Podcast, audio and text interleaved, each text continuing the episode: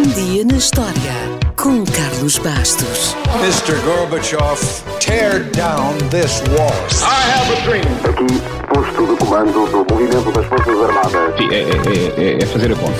Houston, we have a problem. Yes, we can. And now for something completely different.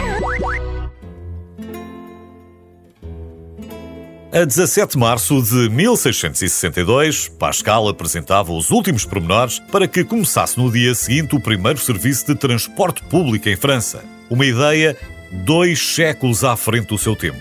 No entanto, este serviço introduzido em Paris durou apenas 13 anos e o transporte público não voltou às ruas de nenhuma grande cidade até 1895. A ideia foi promovida por Blaise Pascal, que era um homem de muitos talentos, era físico, filósofo, matemático, inventor, autor e a lista continua. O Sr. Pascal, que gostava muito de fazer contas, sabia que Paris, na altura, tinha meio milhão de habitantes, 500 estradas principais e 9 pontes. Ora, com todos aqueles habitantes e ruas, alguma forma de transporte público era essencial e tinha de ser criada.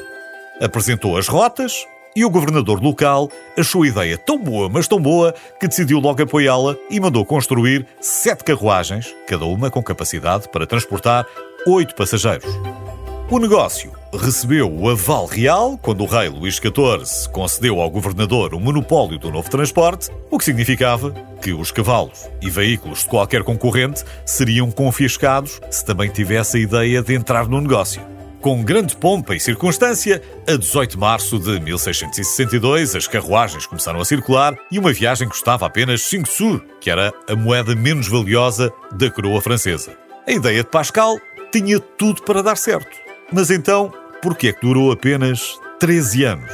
Acredita-se que esta novidade, que era para dar uma ajuda ao cidadão comum, começou por ser muito utilizada pela nobreza, que achava imensa graça aos pequenos passeios. E está-se mesmo a ver que esses membros mais elegantes da sociedade parisiense expulsavam os cidadãos menos favorecidos das carruagens por tudo e por nada, mas principalmente porque não cheiravam nada bem.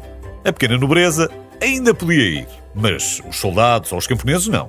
Em suma, os ricos viajavam apenas para se divertir. Os pobres decidiram que o transporte público não era para eles, já que nem sequer podiam transportar produtos hortícolas ou animais. E quando a nobreza se cansou e deixou de graça à novidade, o serviço foi interrompido. Não deixa, contudo, de ser uma grande ideia de Blaise Pascal, 200 anos à frente do seu tempo.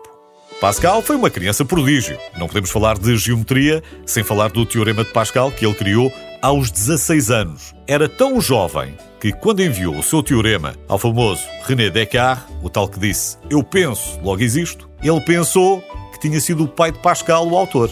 Também não podemos esquecer o seu trabalho com a pressão atmosférica, a lei de Pascal e duas criações extraordinárias.